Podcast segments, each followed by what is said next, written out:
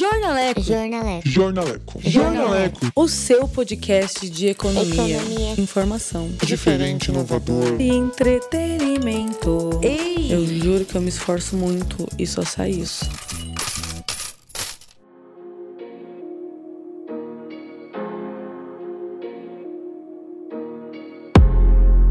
E aí, galera! Tudo bom com vocês? Eu sou a Gabriela Bulhões, está começando mais um vídeo aqui no canal. Meu Deus, que bosta! Me desculpem por isso. É que tem uma blogueira youtuber aqui reprimida dentro de mim e eu ainda não inventei um jargão melhor para começar o Jornaleco, mas o que importa é que ele está começando e com um quadro novo que começou lá quando a gente falou sobre política. Isso mesmo, Dê Ouvidos com Bulhões é um nome bem criativo, como vocês devem ter percebido, porque vocês estão como? Dê ouvidos comigo. Então, agora, antes de mais nada, fiz uma pausa dramática aí, porque segue a gente aqui no Spotify, baixa os nossos outros episódios, escuta, compartilha com os amigos e não esquece do Instagram, arroba jor.naleco, que tem várias informações muito bacanas e a gente pode ficar junto mais vezes. Por quê? Porque eu sou carente eu quero você aqui junto comigo. E hoje, ou amanhã, ou sei lá quando você está ouvindo isso, a gente vai falar sobre mercado de trabalho, como as mulheres participam do mercado de trabalho. E fiquei um pouco triste quando eu percebi que a realidade não é um pouco empolgante. Mas as nossas convidadas são incríveis, então bora conhecer elas. Olá para as nossas grandes convidadas, que eu estou muito empolgada, que aceitaram estar aqui com a gente. Né? Então, muito obrigada, Rosângela, muito obrigada, Mônica. E para a gente começar, né, para o pessoal também saber quem está aqui, eu queria que vocês falassem um pouquinho, né, de vocês, para a gente já falar que a gente já é amigo, né, para a gente tipo, já marcar um café, dia que a vacina né, tudo mais. Então, vamos por ordem, vamos com a, vamos com a Mônica. Mônica, conta um pouquinho de você, da sua linda história para a gente. Ah, tudo bem, Gabriela? Obrigada aí pelo convite. Rosângela, um prazer estar aqui com vocês. É, bom, começando pela minha história, né, acho que a história de, de tantas mulheres que decidiram ser profissionais, mães, né, é, ter sua vida, ter sua casa, conciliar tudo isso. Eu sou uma pessoa, minha formação é em comunicação, comunicação Ah, social. Eu estudei na PUC Minas. Eu sou paulista, mas cresci em, em Minas, em Belo Horizonte, que é cidade do meu coração. E, bom, me formei e logo depois que eu me formei, eu, eu fui fazer uma especialização nos Estados Unidos, trabalhei no, no terceiro setor lá. Depois me casei com um chileno que eu conheci nos Estados Caramba, Unidos um também. chileno. É, e aí eu fui para o Chile, fiquei sete anos trabalhando no Chile, sempre nessa, na área de marketing, de comunicação. Trabalhei é, em várias empresas é, internacionais nessa área. É, depois do Chile, depois de sete anos, eu lá trabalhava na, na Disney, na Walt Disney Company. E aí eu vim para o Brasil, transferida, continuei aqui na Disney, então foram oito anos de Disney, sempre voltada para essa área de gestão de marca, de branding, é, de comunicação, e depois eu fui para a Natura, onde eu tive também né, o privilégio de trabalhar por 10 anos, até que eu decidi montar a Cause, que é a, a minha consultoria em gestão de causas e comunicação de causas. Então, esse é um pouquinho da minha vida profissional. Então, bora lá, Rosângela. Oi, meu nome é Rosângela Maria Pontilli. Eu sou professora na UniOeste, campus de Cascavel. É, leciono no curso de Ciências Econômicas. Sou colega de trabalho, de colegiado do Ronaldo Bulhões, o pai dessa garota simpática que está comandando aqui o nosso bate-papo. É, me sinto honrada em estar aqui para conversar com vocês meus cumprimentos aí. Boa tarde, Mônica. Boa tarde, Daniele. É, Boa tarde, Rosângela. a minha trajetória ela é muito bicho do Paraná, sabe? Eu, eu, sou, eu sou o verdadeiro bicho do Paraná. Eu rodo, rodei a minha vida toda entre os municípios do Paraná. É, começando aí, na, nascida na região de Maringá, na época num distrito chamado Distrito de Floresta, que hoje já é município. De Maringá, meus pais foram para Curitiba. É, fui praticamente recém-nascida para Curitiba. Meus pais moraram em Curitiba até que eu completei cinco anos. Aí de Curitiba fomos para Cascavel, moramos em Cascavel até aproximadamente meus 20 anos, e de Cascavel para Toledo, onde eu resido hoje. Né? Então, como Toledo e Cascavel são municípios muito próximos, 35 quilômetros, ah, da porta da minha casa até a entrada da Unioeste, lá em Cascavel, 50 quilômetros, exatamente. Então, nós temos aqui uma circulação muito grande de, de trabalhadores que vão de Toledo para Cascavel e trabalhadores que vêm de Cascavel para Toledo, para trabalhar em Toledo. E eu estou aí nesse circuito, nessa, nessa é, é, nesse trajeto quase que diário, quando não é período de Covid, né? Porque agora com a Covid está todo mundo trabalhando home office. É, fiz o meu mestrado no estado de São Paulo, município de Piracicaba, num, em um campus da USP que nós denominamos ESALP, Escola Superior de Agricultura Luiz de Queiroz. Logo após o mestrado, eu retornei para o Paraná, passei num concurso, esse concurso foi na Unespar, em Campo Mourão, e lá fiquei por seis anos trabalhando e depois consegui a minha transferência para Cascavel. Meu esposo também é bicho do Paraná, também concursado na Unioeste, campus de Toledo. Então, o, o nosso mundo né, de trabalho, de atuação política, de convivência social é essa região oeste do Paraná aqui, entre Cascavel, Toledo, Marechal Rondon, os municípios onde nós temos aí os campos da Unioeste. E a minha experiência profissional é mais na área de mercado de trabalho mesmo, fazendo análise de indicadores para o mercado de trabalho. Ai, vamos para nossa outra convidada. Eu tô me sentindo muito roda viva. Nossa, tô me sentindo muito na roda viva, cheio de gente para conversar. que eu só converso com os meus divertidamente ultimamente, né? Que eu, tô, eu moro sozinha. Dani, prazer ter você aqui com a gente. Conta um pouquinho, né, pra gente se conhecer. Já falei que a gente vai virar tudo, tudo best aqui. Gente, prazer a todo mundo, conhecer todo mundo. É, bom, eu sou a Daniele, eu sou da área da comunicação, né? Eu sou formada em jornalismo e publicidade. É, eu trabalho na área já tem alguns anos, acho que não fiz a conta ainda. Eu comecei a trabalhar com 17, eu tenho 32, dá. Ai, dá uns anos, dá uns anos. Dá uns anos. acho que dá uns 14 anos, se não, se não estiver errado. É, e a, eu, a minha rotina é, de trabalho, eu trabalho com marketing de influência, né? Então eu crio campanhas com influenciadores e celebridades para marcas. Né? Eu trabalho para algumas marcas e aí eu crio essas campanhas digitais e tanto no, no offline também, né? Na vida real aqui. Mas tudo muito para reverberar no digital. Uhum. É, eu sou de São Paulo, e acho que é isso. E tá morrendo de calor, que meu Deus, Tem parece que eu tô. Calor aqui São Paulo tá tipo bem quente e a gente não é muito preparado para esse bem quente, né? Nossa, tá 31 graus, mas eu tô sensação térmica de, sei lá, 200. Jesus.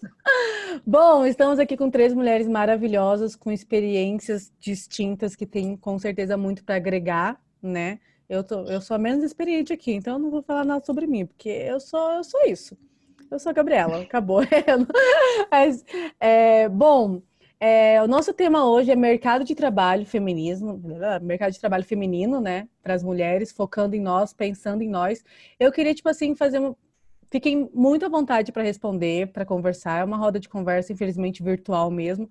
Mas eu queria saber qual é a primeira coisa que vocês pensam quando vocês ouvem falar de mercado de trabalho feminino, né, para as mulheres, o que, que a gente, que vocês pensam? A primeira coisa que vem na cabeça, assim. Posso começar? Que à vontade. Discriminação.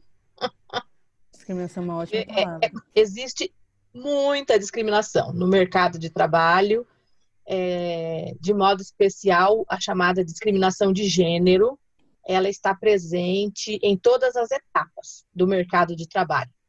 É, a primeira etapa é a etapa da inserção nesse mercado de trabalho, das ocupações, né? Então, infelizmente, criou-se, é, vamos dizer no mundo, né? Porque não é só no Brasil que isso acontece, criou-se a ideia das ocupações tipicamente femininas e as ocupações tipicamente masculinas. Ah, então engenharias é para homens. Meninas fazendo cursos de engenharias, oh, meu Deus, como ela consegue, né? Enfermagem é para mulheres. Homens não sabem lidar com a saúde das pessoas, não têm a sensibilidade da mulher, então, são mitos que foram sendo criados no mercado de trabalho. Isso são duas carreiras que eu citei, mas nós temos várias outras aí que vocês devem conhecer e que existe, né, essa, essa ideia, né, de que é, algumas ocupações são tipicamente masculinas e outras são tipicamente femininas. É, então, e com base nesse, né, nessa maneira de pensar que a sociedade tem, algumas ocupações consideradas ocupações de excelência, a mulher tem que simplesmente garimpar o espaço para conseguir entrar lá, para conseguir chegar lá. Né? Direção de, de grandes empresas, né? o maior exemplo que eu teria nesse momento. Né? Muito raro você ouvir falar que uma mulher é diretora de um banco, uma mulher é diretora de, um, de uma grande multinacional, e assim sucessivamente, né? Só se ela garimpar muito para chegar lá, porque não é uma ocupação tipicamente feminina. A segunda etapa dessa discriminação é a questão salarial, né? Então já existem diversos estudos que comprovam é, para a mesma ocupação, tendo exatamente o mesmo nível de escolaridade, o homem recebe um salário maior do que a mulher. Aí nós temos várias justificativas, justificativas políticas, justificativas científicas, né, que os estudos aí vão apresentando, mas, mas o fato é que ocorre. Essa discriminação existe. É, Para vocês, mulheres que estão nos ouvindo, se, se você quiser fazer essa afirmação, faça categoricamente. Você está, você afirmando uma verdade. A discriminação salarial existe no mercado de trabalho e ela é favorável ao homem. É, existem alguns pesquisadores que dizem, que comentam sobre uma tendência de redução dessa discriminação. Houve uma tendência nos primeiros anos desse nosso segundo milênio, aproximadamente aí até 2008, 2010. Agora já, tá, já está fortalecendo novamente o aumento aí dessa discriminação, infelizmente, né? Já nós estamos tendo aí uma diferença maior de salário entre homens e mulheres, favoravelmente aos homens, né? E já comentei vagamente, mas a terceira é, é, etapa dessa discriminação é exatamente a ascensão no mercado de trabalho. A, a, para as mulheres ascender profissionalmente, conseguir as melhores ocupações, aquilo que eu disse, conseguir a direção de uma multinacional, a direção de um banco, Vamos até um pouco menos. Gerência regional de bancos, de instituições financeiras, é muito raro encontrarmos mulheres. É, mesmo sabendo que numa mesma agência nós teríamos mulheres igualmente capacitadas aos homens que estão na gerência, mas essa gerência foi dada aos homens por diversos argumentos. Depois, se vocês quiserem, eu comento alguns. Mas essa foi a palavra que me veio primeiramente: discriminação. A palavra bem forte, inclusive, né? Pegando, Bom. acho que pegando a onda do que ela falou, eu acho que é, não só determinadas áreas, mas como dentro de uma própria área existe também essa discriminação, né? Por exemplo, dentro da publicidade, é, é uma área que teoricamente é equilibrada, tanto de mulheres e homens que procuram é, estudar comunicação, principalmente publicidade, mas quando você vai para o universo das agências, as áreas criativas, né, a, o que a gente chama de criação, elas são praticamente dominadas por homens e a mulher fica muito no papel de atendimento, que é a pessoa que faz interface com o cliente, né? Que é uma área menos estratégica, uma área mais operacional. Então, existe também essa, essa discriminação, vamos chamar assim, de que teoricamente, mulheres têm que ser atendimento, né? Tem que estar dentro dessa área que é mais operacional, que está mais ligada à rentabilidade do negócio, do que nas áreas criativas, que são as áreas que fazem as campanhas acontecer, que, que né, que tem as grandes ideias e etc e tal. E, e, isso é muito visível quando você olha dentro de uma agência. O número de, por exemplo, diretoras, é, diretor de arte é uma é um cargo dentro da publicidade, né? Geralmente é a pessoa que, que tem a ideia criativa da campanha. É, quando você entra numa agência, a maior parte desses diretores de arte são homens. E é muito difícil quando você acha uma mulher. E aí, quando você acha essa mulher, essa mulher ela ganha menos, ela é mais questionada, ela é mais duvidada. Eu venho da área de planejamento.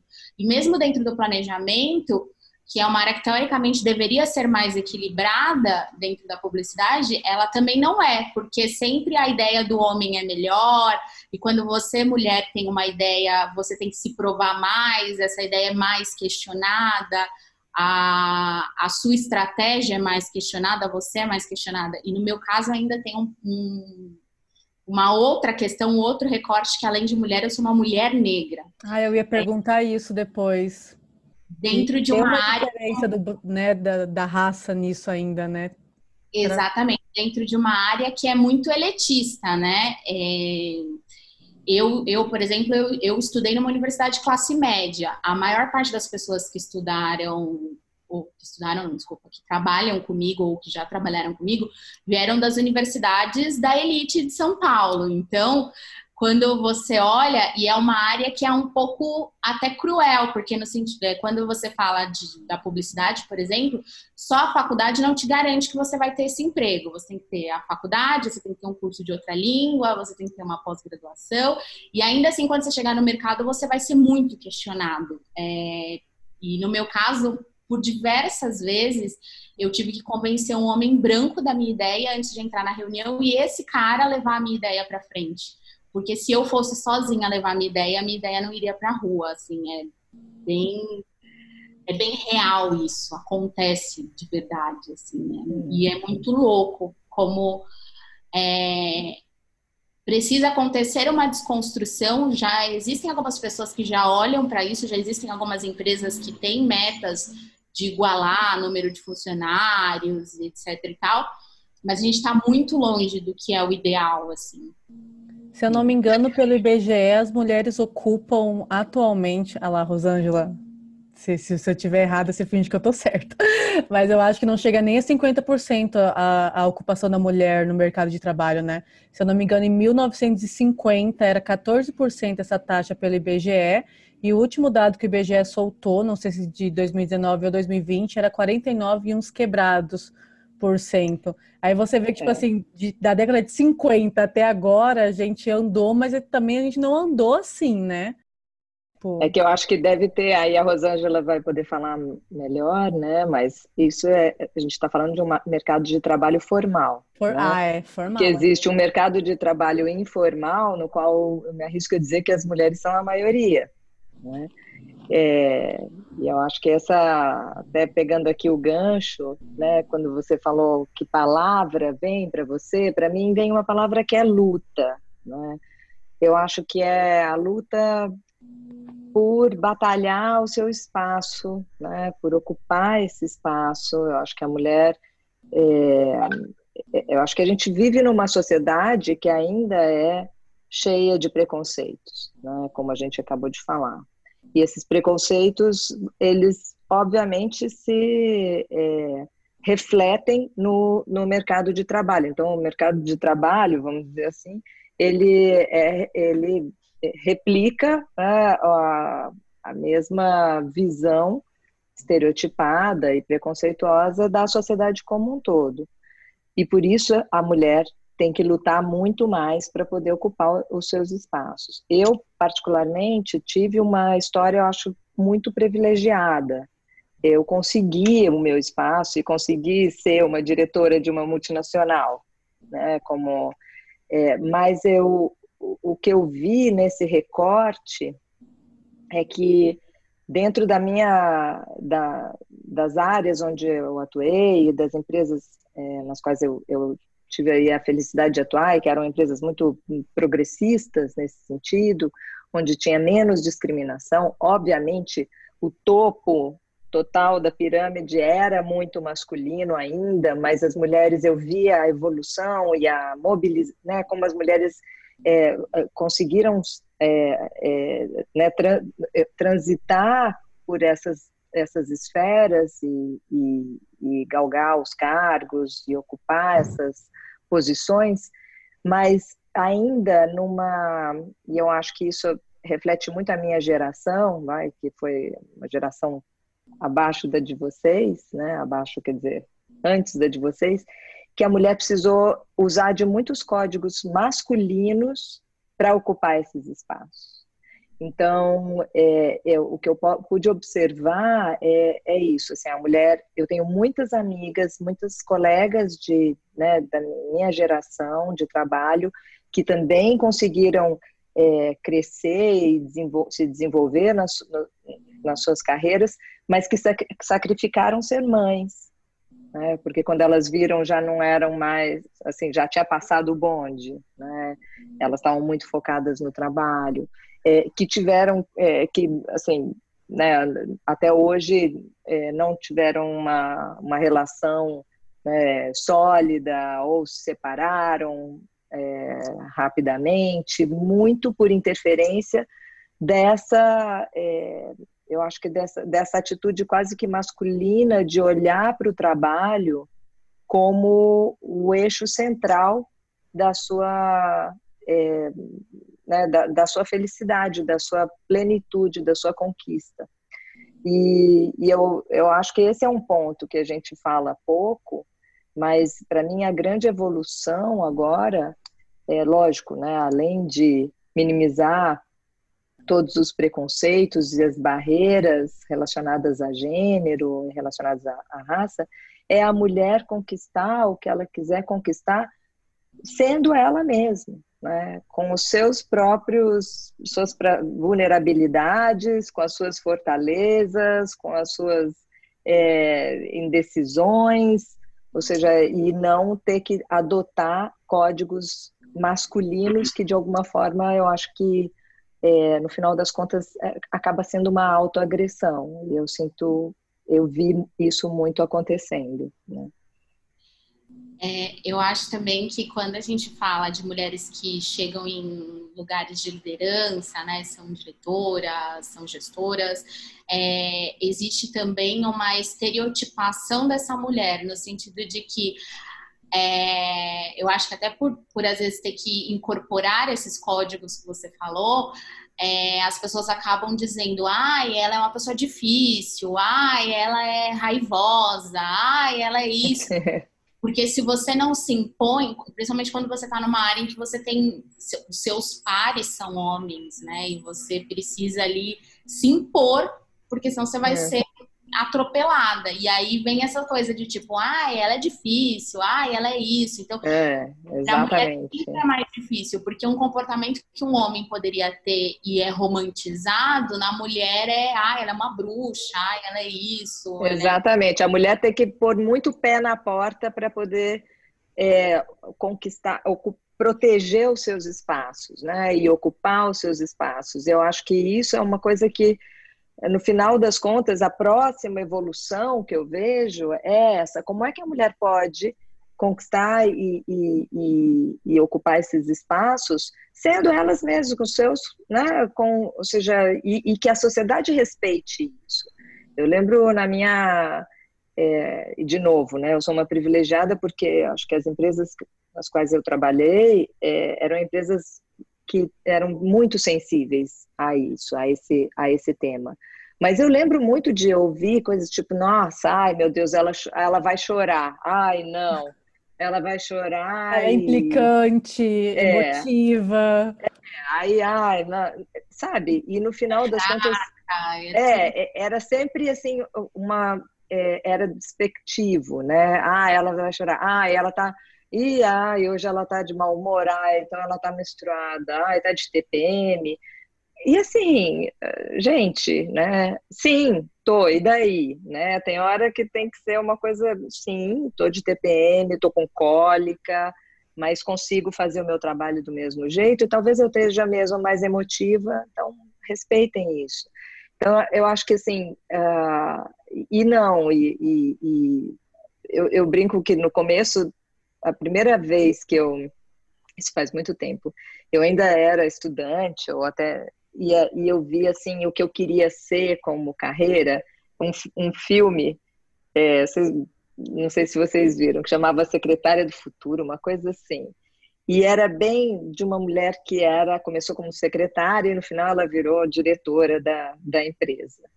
E os códigos eram muito engraçados, porque era assim, a roupa era ombreira, terninho, né? né? Aquela... É, é, tudo, tudo remetia a isso, né? A esses signos né, masculinos de, de, de força, de poder, né? Então, até essa coisa de usar ombreira, né, era muito. É, ou usar o terninho, né? E, e, eu falo, eu acho que a gente agora precisa se despedir disso e mostrar que a gente, assim, pode ser mulher e, e, querer se vestir como você achar que você quer e querer chorar e ter suas TPMs e ainda assim você vai ser fera no que você fizer, porque você vai fazer com, com dedicação, com competência é, é, só que da sua maneira. Acho que o apelido da Margaret Thatcher como Dama de Ferro é o maior exemplo, né? Esse, é, é, eu, eu pensei nisso até é, porque ontem eu assisti a, um capítulo de The Crown. Ai, assistam The Crown, é maravilhoso, meu É, Deus. e aí eu assisti, não, eu já assisti, eu tô nessa última temporada que é justamente a Margaret Thatcher. E ela é assim, né, abominável do ponto de vista de quem olha hoje, puxa, mas é isso que a gente tem de representação feminina numa liderança, né, como né, liderar é, Fria, né, né, do Reino Unido. Assim, e ela era muito esse é, símbolo, né? E eu acho que esses símbolos que a gente via é, que eram as nossas aspirações do ponto de vista, estou falando aqui, lógico, do meu lugar de fala de, de ter tido uma carreira executiva, né? É, lógico, em outras, em outras áreas, em outras carreiras é, pode ser diferente, mas é, eu, eu sempre questionei, eu falei, gente, mas precisa ser assim? Né? Precisa ser isso? Precisa ser um homem vestido né, de mulher, mas ter essas atitudes, falar alto, bater na mesa, é, ser brava, ser impositiva? Para é, proteger o seu lugar, né? E eu acho que sim, é, é, nessa geração foi necessário é, usar desses recursos. O que eu espero é que agora, nessas próximas gerações, as mulheres não precisem mais né, se, se, se transvestir, né, né, desse ponto de vista mais simbólico, para mostrar que elas são competentes elas são competentes, sendo mulheres e, e, fazendo as coisas do jeito delas. Eu, eu, lembrei de outro filme aqui, O Diabo Veste Prada. Nossa, eu, esse filme é muito bom. Esse filme é muito bom. É, e... é fantástico, né? Eu já assisti esse filme várias vezes e cada vez que eu assisto, eu faço assim a interpretação de um ponto de vista diferente, né? A primeira vez que a gente assiste o filme, a gente faz a interpretação mais do ponto de vista da secretária, que está tentando ascender e que está ali aceitando todas as, as, as, as ordens, né, daquela mulher feroz, que é a protagonista do filme. Mas agora pensando, é, de acordo aí com essa nossa reflexão, vejam que essa personagem que é responsável ali pela direção de uma grande revista, e que está no mundo da moda, ela está realmente com a roupagem do, da postura mais masculina do que feminina, né? Ser autoritária, Exato. mostrar é. força, mostrar poder, uma Sim. pessoa sisuda. Se ela sorrir só com uma pontinha do lábio, fique feliz. É sinal que ela gostou muito da pontinha do lábio, né? É, fala, Daniele. a Daniele tá, falar, fazendo. Fala, querida. É, é, muito louco, porque nesse, nesse filme mostra é, ela como essa executiva dessa revista. É, no filme mostra que acho que ela tá no terceiro casamento, né? Porque nenhum Isso. homem teoricamente conseguia ficar com ela após o ritmo de trabalho. E aí, quando eu paro para pensar, eu falo, se fosse um homem tendo as mesmas atitudes, ele seria visto como uma pessoa forte, como uma pessoa enérgica, como uma pessoa estratégica. E ele está no terceiro casamento porque as mulheres são fúteis e não aguentaram o tanto de que ele trabalhava para poder prover. Não entenderam a importância da carreira. Para a família e etc e tal. Agora, quando é a mulher fazendo eh, estando neste lugar, aí ela é o diabo veste prada, né? Tipo, é, é a dama de ferro, o diabo faz de ela prada. É a... Ela é a dama de ferro. É, é. é e, a, e, tem uma cena no filme do, do, desse terceiro marido reclamando com ela pelo fato de não receber a devida atenção da parte dela. Os dois estão tendo ali uma discussão e mais no final do filme ela anuncia para essa secretária que está se divorciando mais uma vez, né? E ela faz o comentário, é a única cena do filme que ela mostra assim um pouquinho mais de sentimento, né? Que ela fala: "E o que as revistas dirão? Olha, ela se separou novamente. Ela não conseguiu manter mais o terceiro casamento. Então, assim, é, é, é ela tem ali todo um desabafo que é assim, tipo, eu sou sensível, né? Eu, só que eu não posso mostrar isso, né? Daniele. Não, e é muito louco isso, porque é isso, ela não conseguiu segurar este marido, ela não conseguiu manter essa família unida. É, quando na verdade tinha que ser um, né, um uma união, né? Um, é um casamento, é um contrato social, não é só é. um outro, né? É muito louco. Eu tô numa faixa da minha vida é que agora quando é, alguém me procura ou eu vou fazer algum processo seletivo ou alguma coisa, eu recentemente participei de um processo seletivo e aí a pessoa do RH me perguntou, falou assim, ah, você já tá com 32 anos, você tem algum relacionamento? Aí eu falei, sim, tal. Quanto tempo vocês estão juntos? Eu falei, ah, quase três anos. Ela falou, ah, então vocês já estão pensando em casar, né? Você vai ter filhos? E é uma pergunta que eu imagino que jamais teria sido feita para um homem. Tipo, você tem um relacionamento, quanto tempo você está se relacionando? Você está pensando em casar e você vai ter filho se você casar?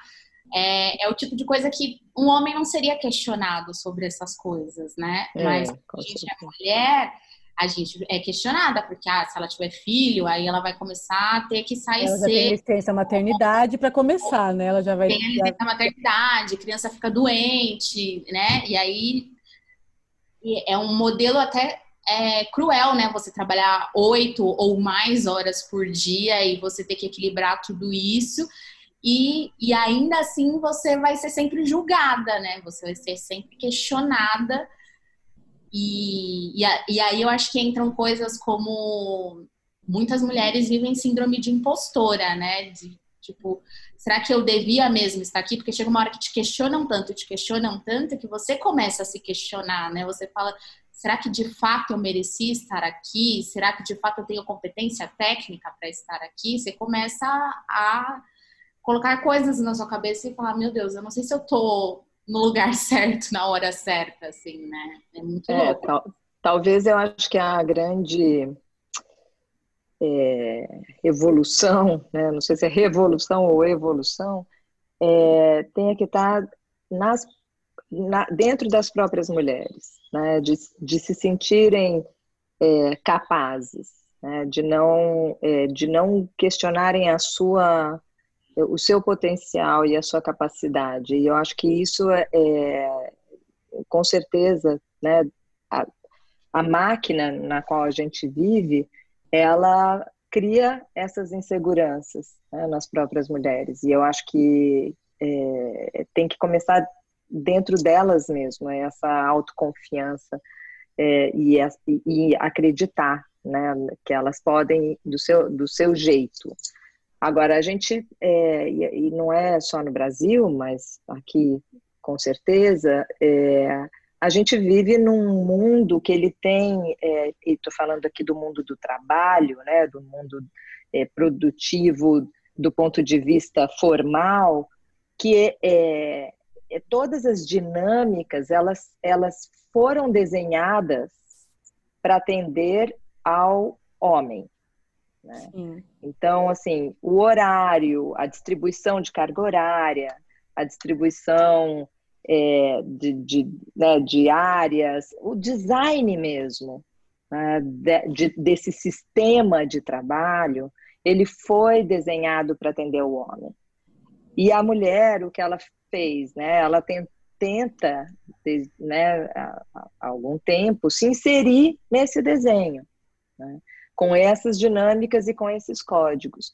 Quando, na verdade, o que a gente precisa é propor um novo desenho, desenho para isso. Um novo desenho que atenda é, às particularidades da, da, mulher. Assim, não adianta a mulher deixar de ter é, filhos ou família para se adequar a isso, né? É, ou achar que isso é menos importante. E sim pensar, não, olha, eu vou ter família, vou ter filhos, por mais que eu divida com o meu marido e que a gente sabe que ainda é são poucos os casos, mas assim, é, se você é mãe, você também quer estar com seu filho, você também quer é, participar. No, então, assim, como é que a gente redesenha todas essas dinâmicas né, relacionadas ao, ao, ao, mercado de trabalho, a forma é, como isso está tá, né, estabelecido, para contemplar as nossas dinâmicas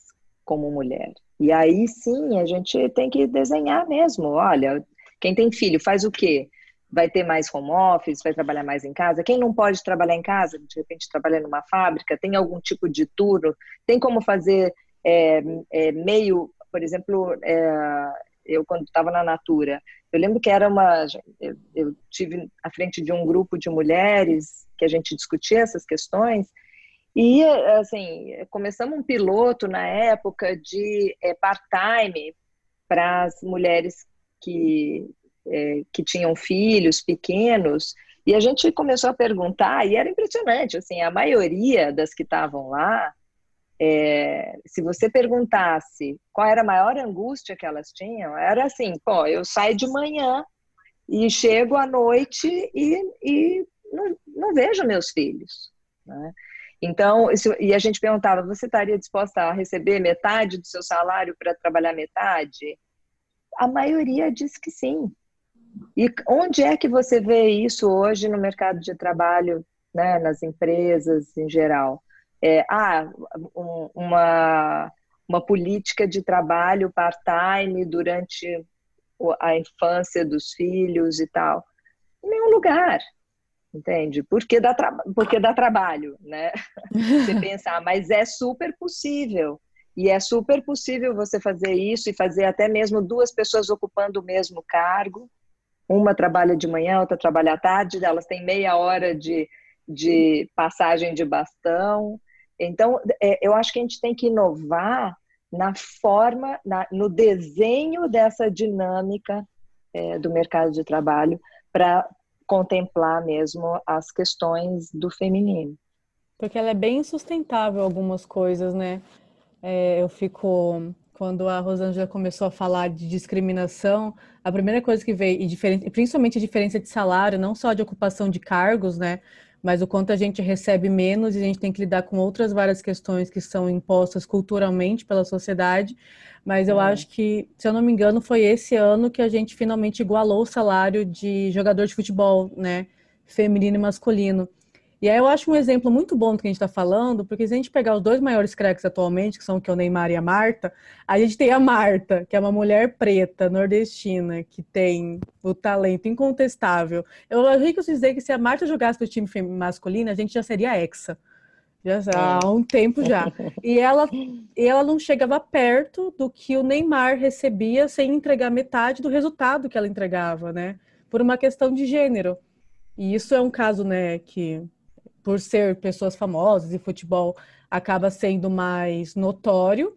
E mesmo assim não gera espanto. Se você conversar com vários homens, eles vão continuar defendendo o quanto o Neymar tem que ganhar mesmo por ser o futebol masculino, né? Isso acaba desbravando para outras áreas, né? Teve algum, algum momento da vida de vocês que vocês entenderam que seria diferente com vocês no mercado por vocês serem mulher? Algo tipo, começo da carreira, que alguma coisa aconteceu, você pensou, putz, para mim é diferente do que para fulano. Porque, por exemplo, assim, para mim foi quando eu fui assediada. Quando eu fui assediada no trabalho, eu estava estagiando ainda, eu sofri assédio do meu chefe. Quando eu entendi que aquilo era assédio, eu pensei, putz, para mim é diferente, porque o meu outro colega que é estagiário, ele não vai sofrer isso. E aí eu entendi que a minha postura teria que mudar. Aconteceu isso com vocês? É, no, no meu caso, eu sofri mais preconceito não só pelo fato de ser mulher, mas pelo fato de ser uma mulher mulata, né? Não, a minha filha agora ela disse que tem um termo novo, né? Não sei se a, se a Daniela acompanha, não, não é mais mulata, tá, Daniela? É negra branca. É negra da pele branca, né? Porque devido à mistura de raças do Brasil, a pele ficou um pouquinho mais clara, mas essa pessoa tem uma origem negra que é evidenciada nos traços da fisionomia, no cabelo enrolado, esse tipo de coisa, né? E o, o, preconceito maior que eu sofri foi mais relacionado com a cor da minha pele. A cor da né? pele. E com, principalmente, eu moro na região sul, que nem eu disse para vocês, sou bicho do Paraná, e numa região do Paraná que foi colonizada por descendentes de alemães e descendentes de italiano. Então aqui existe muito preconceito, muito. Né? Eu costumo dizer para os meus alunos: não se iludam, não se iludam, não acreditem que existe é, uma igualdade de oportunidades na nossa região, porque não existe. Existe sim o preconceito tanto racial quanto o preconceito de gênero. Então, eu ouvi coisas do tipo assim, é, estando à frente, é, na época eu trabalhava em um supermercado, eu era uma das responsáveis, é, o chamado fiscal de caixa do supermercado, né? Que é a pessoa que fica ali comandando as funcionárias do caixa. E de ouvir de uma cliente, de uma cliente, sua negra da favela. O que tá Nossa. você está fazendo aqui? Volte para o lugar de onde você veio né? Então ali eu fui, eu sofri esse preconceito por ser mulher e por ser é, afrodescendente nesse caso, né? E, e as outras e mais um, duas situações muito semelhantes em que foi por, por, esses dois motivos, sempre apontando para o fato de ser mulher e mulher. Ah, o que você está fazendo aqui, sua negrinha, né? É, de pessoas que não aceitavam o fato de, de eu estar no comando né, de, de alguma empresa ou à frente de uma instituição. Aí, assim, é, é, durante a minha graduação, eu cheguei à conclusão que eu conseguiria ter uma carreira mais tranquila e até promissora se eu fizesse um concurso. Aí foi quando eu tomei a decisão. Não, eu quero ser concursado. Eu vou fazer concurso, né? Aí fui descobrindo a carreira acadêmica, fui me apaixonando pela carreira acadêmica e começou a luta, né? Estudos, preparação para passar num concurso na carreira acadêmica. E mesmo agora, depois de concursada, o fato de ter filhos, minha gente, é uma coisa impressionante. E antes a Mônica estava falando da questão da maternidade, de mulheres que. que Acabam porque o nosso útero né? ele tem prazo, né, Mônica e Daniele, Gabriela? Nosso, nosso útero tem prazo de validade, né? Prazo de validade aí indo muito longe, 42, 43 anos, né? E a partir dos 37, com, com vários riscos para a mãe e para o futuro bebê. Então, é, mas eu não perdi, né, o prazo de validade do útero, mas eu fui mãe tardia. A minha primeira filha eu tive com 37 anos, né? E depois, para a segunda gestação, que era o sonho da minha vida, eu não conseguia engravidar, não conseguia, não conseguia. Aí eu fiz processo de fertilização e engravidei de gêmeos. Os meus gêmeos hoje, eles estão com três anos e oito meses. Nossa, vejam, tá no rock and roll, tá no rock and roll. no rock and roll. E vejam que são quase três horas da tarde de um sábado, eu estou aqui batendo papo com vocês e tá tudo tranquilo. Porque é. com, com três anos e oito meses, eles entendem com perfeição quando é falado assim para eles. Não vai lá, a mamãe está ocupada. A mamãe está numa palestra. A gente fala palestra para eles para generalizar, né? Entendem com tranquilidade, são crianças calmas, são crianças é, é, é, inteligentes, compreensivas. Mas eu tive colegas que falaram, que chegaram para mim quando eles eram recém-nascidos, antes de eu voltar a trabalhar, chegaram para mim e disseram: "E daí, quando que você vai pedir exoneração do seu concurso?" Ué, como assim? Eu não tenho a intenção de pedir exoneração do meu concurso. Ah, você não vai dar conta. Você é mãe de gêmeos agora? Como é que você vai conseguir? Como é que você vai dar conta? Né? Então, col colocando realmente é, a, a, o fato de nós termos filhos como uma barreira para a nossa carreira. Não é uma barreira. Não é. É claro que eu também coloquei as minhas condições. Eu não trabalho em hipótese alguma durante a semana na parte da manhã. Isso daí não adianta. Não marquem reunião, não me convidem. Eu sempre falo para os colegas: gente, eu não participo. Durante a semana, segunda a sexta, na parte da manhã, o meu tempo é para os meus três filhos. A, a filha agora adolescente, com 13 anos, e os meus gêmeos com 3 anos e meio. E com o tempo as pessoas aprenderam a respeitar essa minha rotina e aprenderam a perceber que eu tinha o direito de fazer uma escolha em relação ao horário que eu vou trabalhar, ao horário que eu vou me dedicar ao trabalho, ao horário que eu vou me dedicar à família. Mas costuma ser sim uma barreira, né? Um, momentos assim que a gente pensa, putz, preconceito só porque eu quis ser mãe, né? Pode. É, quando, quando outro dia uma pessoa, a gente fez um, um grupo assim para falar sobre temas do feminino e tal, e, e, uma pessoa falou uma coisa que eu gostei muito, que ela falou assim, gente, é, as mulheres são 50% da população e são mães dos outros 50%. Então, pensa, né? Eu acho que a gente tem uma, um certo poder de influência, né? se a gente souber como usá-lo. E é verdade. Então, assim, é, você é, tolher uma, né, o crescimento, o desenvolvimento de uma mulher, ou reprimi-la, ou recriminá-la, é, porque ela vai ser mãe, a gente devia agradecer, né? Que, ou seja, que as mulheres queiram ainda colocar é, é, é, mais gente no mundo. No, né? gente no mundo que queiram perpetuar o legado né, cultural de uma, né, de, uma, de uma cultura. Assim, na verdade, quem é que perpetua esses, esses legados são as mulheres.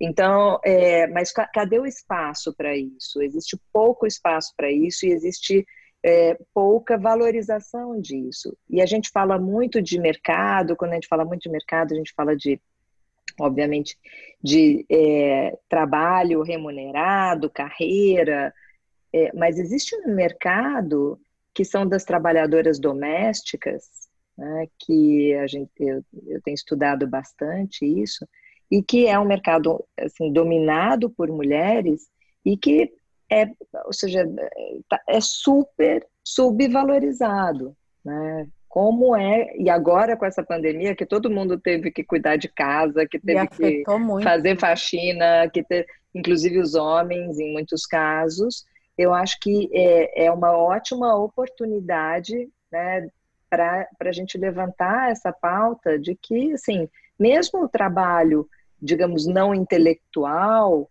né, o trabalho doméstico, que é um trabalho é, né, mais é, operacional e, e, e, e braçal, é, ele é um trabalho super importante para o bem-estar da sociedade. E ele é totalmente desvalorizado. Né? As, as trabalhadoras domésticas são invisíveis, né? até mesmo quando a gente fala é, é, sobre mulher e trabalho poucas vezes se é, levam em consideração esse tipo de trabalho. E esse sim é, uma é um tipo gama, de trabalho. Né? De tipo é, e esse trabalho. é um trabalho vital para né, o funcionamento da nossa sociedade. Ele é um trabalho vital para, inclusive, para é, sustentar muitas famílias, né? É, e, e, essas mulheres são invisíveis. Então, eu acho que é importante a gente começar a incluir essa pauta também quando a gente fala de mercado de trabalho feminino. A gente tem que olhar para o leque inteiro, né? A gente tem Exatamente. várias pontas desse leque que, na verdade, é, é até um pouco triste a gente for pensar cada singularidade de cada assunto dentro do mercado de trabalho das mulheres, né? Porque são contextos muito diferentes, né, do que cada uma passa em, em cada setor e cada forma. O trabalho informal, então, que se, se, o formal já é difícil e já é regrado, digamos assim, o informal ele sofre mais ainda de, de alguns preceitos, né? E é eu tô muito triste porque já deu uma hora e uma hora eu vou ter que liberar vocês. E eu sou uma pessoa pegada, eu sou uma pessoa meio trouxa e eu não gosto, sabe? É, término de relacionamento é uma coisa complicada para mim, porque eu demoro para superar que acabou, sabe? Mas a gente faz a, a gente faz um segundo capítulo depois, né, meninas? faz. Então, para finalizar esse bate-papo incrível aqui, nossa, eu podia ficar escutando vocês falarem por horas e horas, mas eu queria saber de vocês é, o que, que vocês acham, né, que são atitudes que nós, mulheres, temos que fazer, ou, ou a sociedade inteira, né? Onde pode estar o pontapé de mudanças necessárias que a gente precisa começar a ter, né? O que vocês acham que a gente tem que fazer para mudar isso, né? Para a gente ter um, um, cenário melhor, mais inclusivo, né? De todas as pautas, de todas as mulheres, que a gente possa chegar até, né? Ser mais de 50% das ocupações dos cargos de liderança, né? Como a Mônica disse, a gente domina a porra toda, se for pensar bem, né? Somos mães de 50 e somos 50. Então, queria saber de vocês para a gente finalizar esse bate-papo. Taca fogo em todo mundo? Quem sabe? Não, mentira, brincadeira. É, eu posso começar. Eu acho assim que o, o início está nas mulheres acreditarem né, nelas, antes de qualquer coisa. Acredita que você é boa pra caramba, que você sabe, que você vai fazer e faça do seu jeito. Né? Eu acho que a primeira, a segunda coisa que eu acho que em termos de é, é, é, a gente, o que eu já falei, né? A gente tem que ter um repensar desse desenho, né? Des, dessas dinâmicas do trabalho, entendendo que não é, não são só os homens, né? As mulheres também estão nesse mercado e outras, né? É, é, até mesmo outras especificidades né, de, de, de gênero, de, é, de raça, a gente tem que pensar em como redesenhar. Oiê, tem, ah lá, tem olha, isso faz parte. Falar, faz é parte. Isso, isso né? é o mais bonito, eu acho que é, é na gênio. pandemia a gente aprendeu, né, a entrar Ai, na... que fofa! Olha lá. Isso é ser mãe e isso é ser mercado de trabalho. Não podia ter exemplo melhor, né? E é aceitar incorporar isso. Eu acho que é, quando eu falo dessas novas dinâmicas, é um pouco isso. Olha aqui. Né? É uma nova dinâmica. Pode. Opa! Então, eu acho que é isso mesmo. É a gente é, é, incorporar a vida como ela é, é e, mas não, sem duvidar da sua capacidade. Né? Da sua capacidade de fazer. Acontecer, e, né? Achei essa dica incrível. Eu estou bobando. Acho que o, o maridão pensou que a gente já tinha terminado, deixou. Soltou. Soltou a jaula. Tem melhor maneira de terminar do que a prova real da, da de tudo Isso que a gente está falando, né? É já aconteceu nas minhas aulas remotas, online. Eu estou dando aula, um deles chega, às vezes chega os dois, né? E eu apresento para os meus alunos, eles conversam um pouquinho, aí eles saem tranquilos. Mas sempre tem aquela curiosidade. linda. Quem, né? quem que é a tua sala de aula hoje? Eles perguntando. Oi, Mas eu deixo a Daniele falar antes de mim, enquanto eles ouvem aqui um pouquinho, eu vou deixar o meu áudio no mundo, tá? tá bom. Eu acho que o caminho para a mudança disso é muito as mulheres perceberem que rede de apoio é muito importante, né? A gente tem que se apoiar. O, a construção do mercado de trabalho que foi feita é, um, foi, é uma construção de competição, de a gente tem que se provar, e aí nessa da gente ter que se provar, a gente entra num looping de, de individualidade.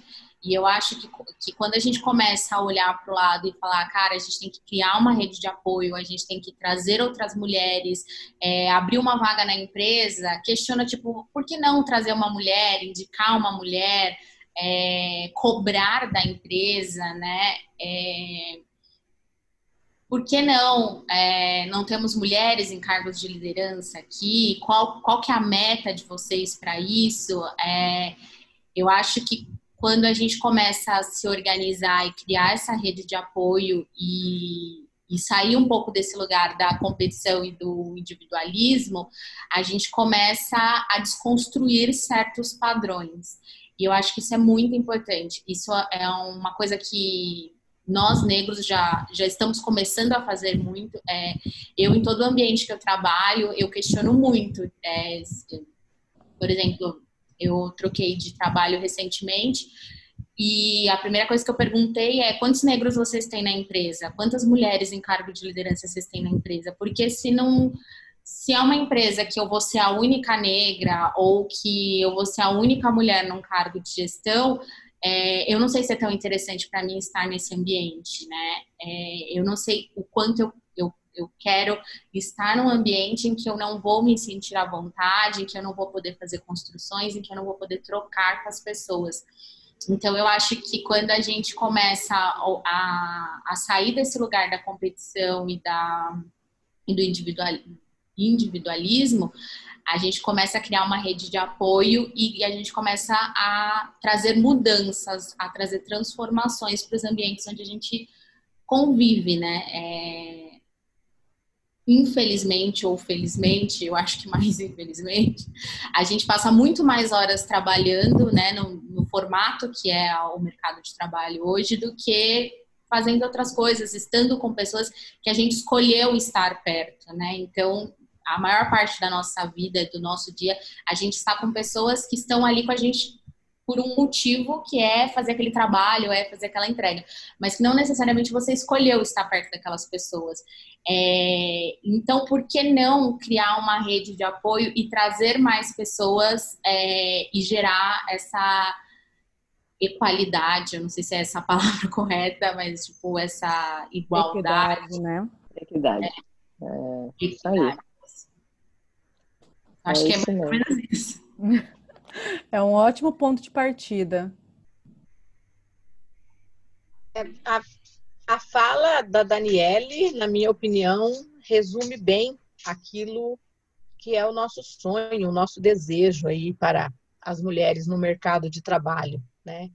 Então, a Daniele, vocês não estão vendo nossos rostos, né? Vão só ouvir nossa voz, né, Gabriela? só. É isso. Mas então, se vocês vissem nossos rostos, vocês veriam que das três entrevistadas, a Daniela é a mais jovem. Né? Então, e como uma jovem profissional. Ó, não vai falar quem é a mais velha, hein? Já que eles Deixar esse suspense no ar. Vamos deixar o suspense. Eu já contei que fui mãe tardia, né? Então já dá para ter uma ideia. Eu também fui mãe tardia, mas os meus já estão bem maiores do que os seus. Então, a gente faz as contas. Então, assim, quando a Daniele fala nessa rede de proteção, essa rede. É, é uma rede de proteção mesmo, acho que é o melhor termo, né, Daniele? Em que nós, mulheres, poderíamos nos proteger mutuamente no mercado de trabalho, garantindo oportunidades umas para as outras, é, é fantástico, né? É fantástico. Nós não precisamos, não precisamos fazer isso de forma arrogante, né? Nem de forma prepotente, nem brigando com os homens, humilhando homens, né?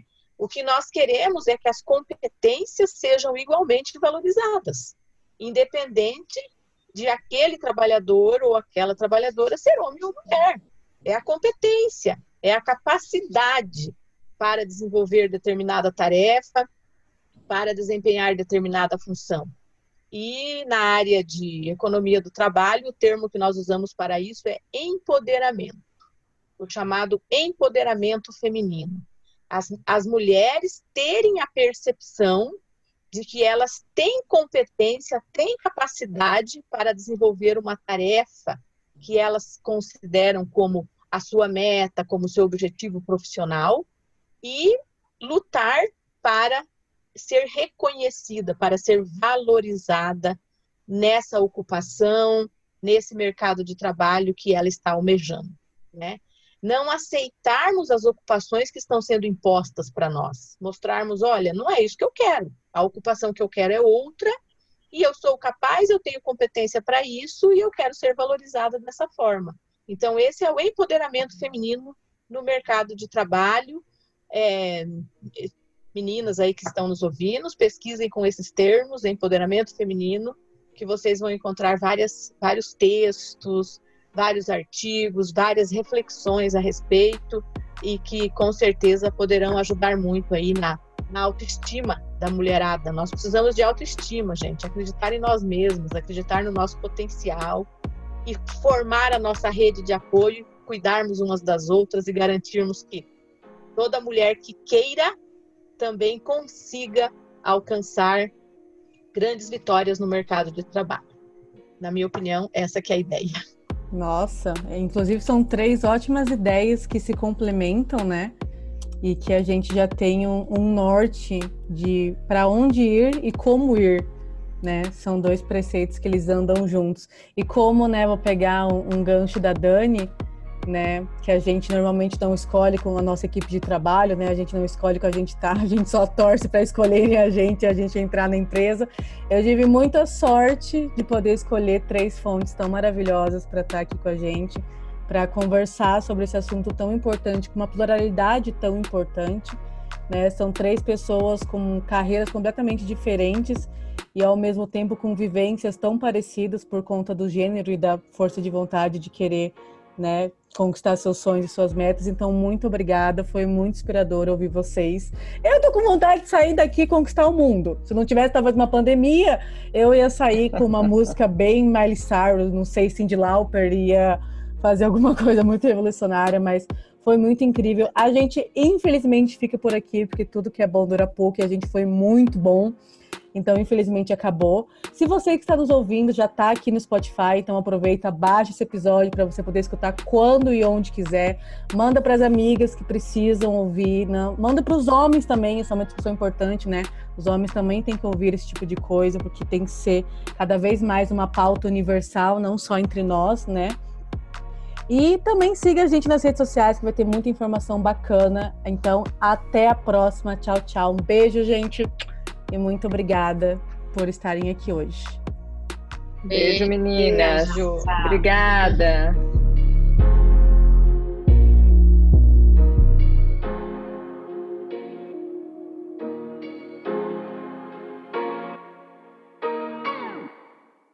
Graça Podcast. Jornal Eco. Nossa, tá ficando uma bosta, né? Me perdoa. Tô descobrindo isso ao longo desse, desse minuto.